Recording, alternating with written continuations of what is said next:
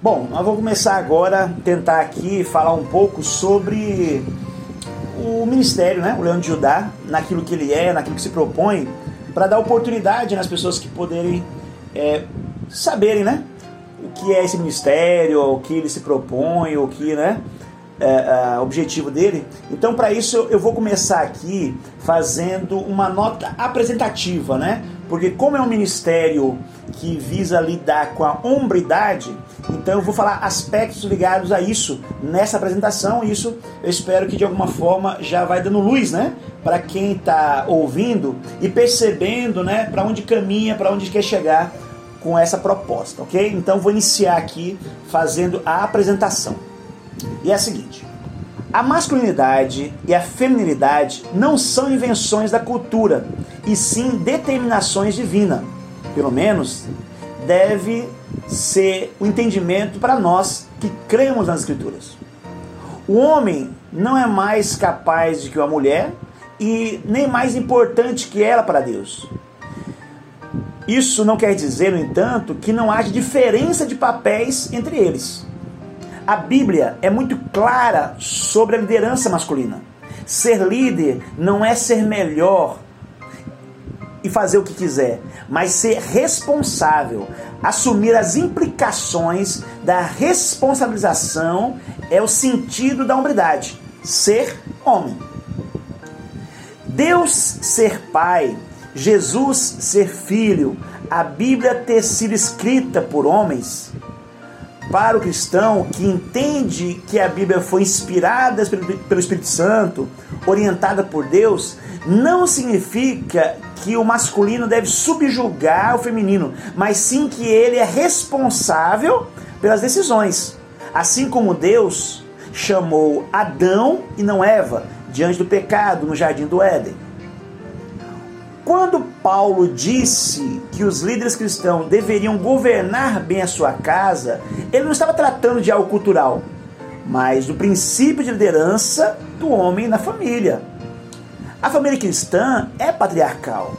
Isso não se constitui necessariamente opressão às mulheres. Haja vista que não deve prevalecer na casa e na comunidade a vontade do homem, mas sim a vontade de Deus. O chefe da família e os líderes da igreja são guardiões da vontade divina. A Bíblia ensina que homens e mulheres devem ser complementares e não rivais. Podemos perceber em muitos momentos no seio da igreja uma guerra acontecendo muitas vezes silenciosa, sutil, porém altamente destrutiva. Nessa guerra, o mundanismo está assumindo a dianteira. Os homens vão se esquivando e passando a responsabilidade para as mulheres.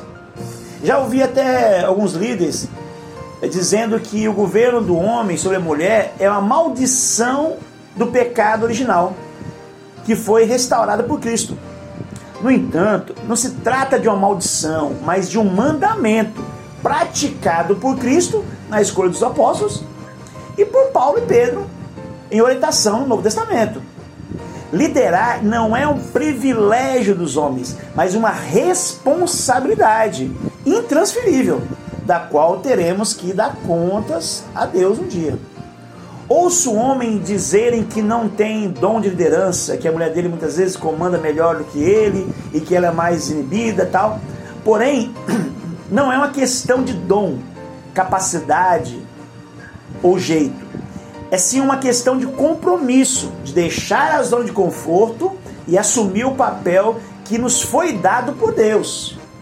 Feminismo, homossexualidade, os enlaces familiares, o mundanismo ser da igreja a nosso ver, né, se deve em grande parte pela falta de hombridade de alguns homens da, da igreja, né, alguns homens cristãos. Então, por isso a gente entende que essa, assumir essa responsabilidade é fundamental né, para todo esse contexto. E aí eu cito assim, é, o líder servo, né? Então, ser líder, servo não é fácil, né? Que são é, líder e servo ao mesmo tempo, né? Tendemos a ser líderes autoritários ou puramente servos. Uns querem somente ser líderes, né? O, o, o líder que não é servo, exigindo que seja feita a sua vontade. Outros atuam como servo, buscando corresponder às demandas que o mundo cobra da esposa e dos filhos, né? Usando termo de família. Na liderança de um servo prevalece a vontade de Deus. E a sua vontade é a última. Então o líder servo é o exemplo da modificação do eu. Não mais eu, mas Cristo vive em mim. Há um ditado que diz que não queremos filho para nós, mas para o mundo. Realmente, não queremos filho para nós, mas também não devemos criá-lo para o mundo, mas para Deus. Para quê? Para uma missão no mundo. Ok? Então, de tudo que foi falado, a gente pode concluir né, nessa, nessa abertura, né, essa introdução, que o intuito desse ministério é tentar despertar nos homens, despertar os homens, né, para a grande responsabilidade que temos nesse mundo enquanto homens cristãos. E, portanto, unimos força contra a mentalidade mundana que tem minado a liderança cristã nas igrejas e também minado a liderança masculina nas famílias. Né? Então, essa seria uma apresentação geral né, daquilo que seria a hombridade né, proposta no ministério. Tá? É, como objetivo, a gente diria então que é fortalecer a hombridade em cada homem cristão que permanece no ministério, né, que vai fazer parte né, desse ministério. Uh, elegemos aí talvez como uma divisa, né, uma passagem que seria o foco do ministério é já estou crucificado com Cristo e vivo não mais eu, mas Cristo vive em mim. A vida que agora vivo na carne, vivo-a pela fé no Filho de Deus, o qual nos amou e se entregou a si mesmo por mim, que está em Gálatas 2, capítulo, é, é versículo, né? capítulo 2, versículo 20. Ok? É, Para que fique claro também, aquelas pessoas que vão participar, que podem se envolver no ministério, né? Então é um ministério que é para homens, tá? É, que tenham né, de 36 anos para frente, né, ou mais. É, e há algumas características importantes, né, digamos assim, cristãs, é que ele tenha Cristo né, como único e suficiente Senhor e Salvador de sua vida. É também importante que ele tenha a Bíblia como regra de fé e prática, porque é nela que a gente se pauta, né? Então, as discussões, as conversas que tem, os estudos, né? Tem a Bíblia como referência. Então, se a pessoa não tem essa referência, não teria condição de fazer uma, uma, um estudo né? mais adequado. E é lógico que essa pessoa congregue, né? Então são pessoas, né?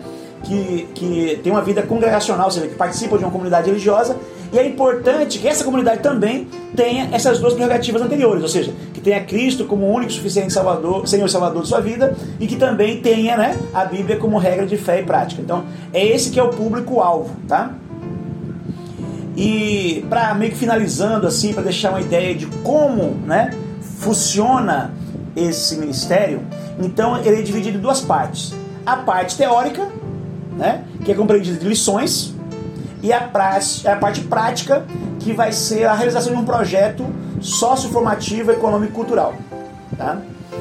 A parte teórica, então, ela se compreende em, no estudo de 24 lições Tá?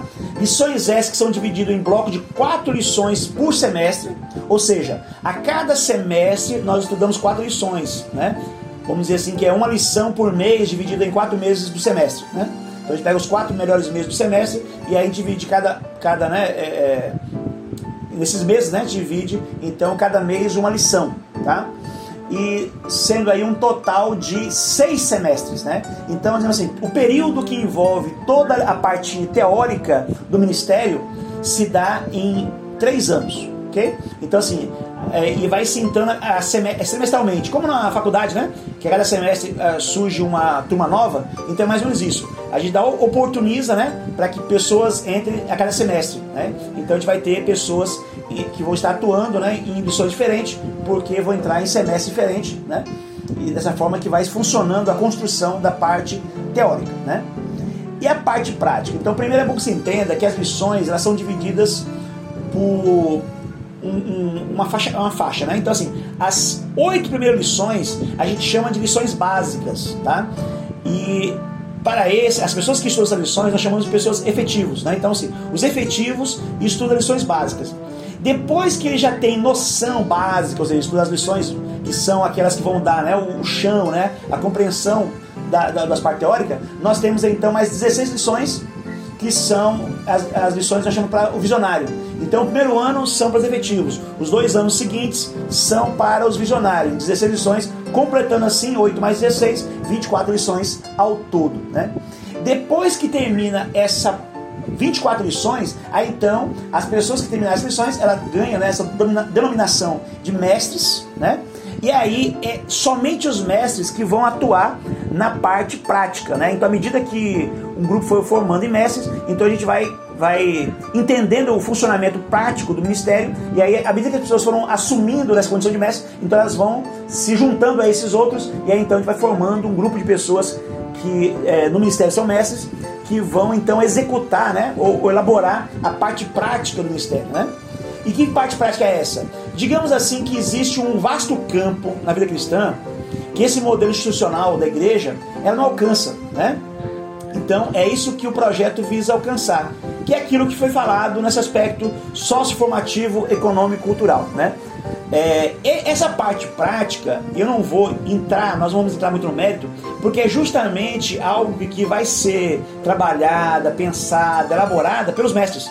Então há que se ter, primeiramente, todo o embasamento teórico né, do projeto, entender o funcionamento do projeto, entender tudo que envolve essa correlação entre hombridade e a, e a, e a igreja, a hombridade e o conhecimento bíblico, né, saudável, sólido, para que a pessoa, depois de ter essa compreensão e a gente em conjunto, né, pensando de uma maneira única, né, aí então a gente vai então é, trazer, né, oportunizar a essas pessoas a participarem do projeto prático. E o objetivo mesmo era pessoas leigas como, como nós somos homens da igreja, é, compreendermos algo ligado ao, a, ao aspecto da hombridade, né? Para podermos exercer o nosso papel junto à igreja e melhorar e somar, né? Na realidade, é somar para a igreja naquilo que a gente pode, enquanto homens, enquanto líderes, né? enquanto responsabilidade, é, exercer. Né? Então, acho que a, a, a ideia do projeto é somar mesmo para o trabalho cristão, de um modo geral, né? enquanto missão para a causa, né? E essas lições elas vão acontecendo, né? É, como eu falou, dirigido, quer dizer, há um momento ali onde nós paramos o grupo e, e apresentamos a lição e sempre tem uma um texto base, né? E baseado nesse texto base a gente constrói toda a compreensão do, do, aspecto que a lição vai ser trazida, a temática que a lição traz, e a gente vai então é, desenvolvendo isso à medida, né? Então é como se a cada lição vai é, implementando algum ponto. Então, um ponto que foi estudado lá vai ser implementado com outro, e aí vai no crescimento, né? Que a gente chama de um processo de amadurecimento, né? Vai amadurecendo as ideias para a gente chegar no ponto que a gente quer alcançar com as 24 lições, né? Então, basicamente é isso o projeto, né? São esses pontos que estão aí, né? E a gente é, é, só está passando de um modo geral. Lógico, pode ficar algumas dúvidas, algumas pessoas podem ainda, né? A partir do que foi falado, é, fazer algumas colocações e algumas é, buscar algumas elucidações. Mas de um modo geral, é esse o nosso objetivo. Então, estamos aí. Deus abençoe.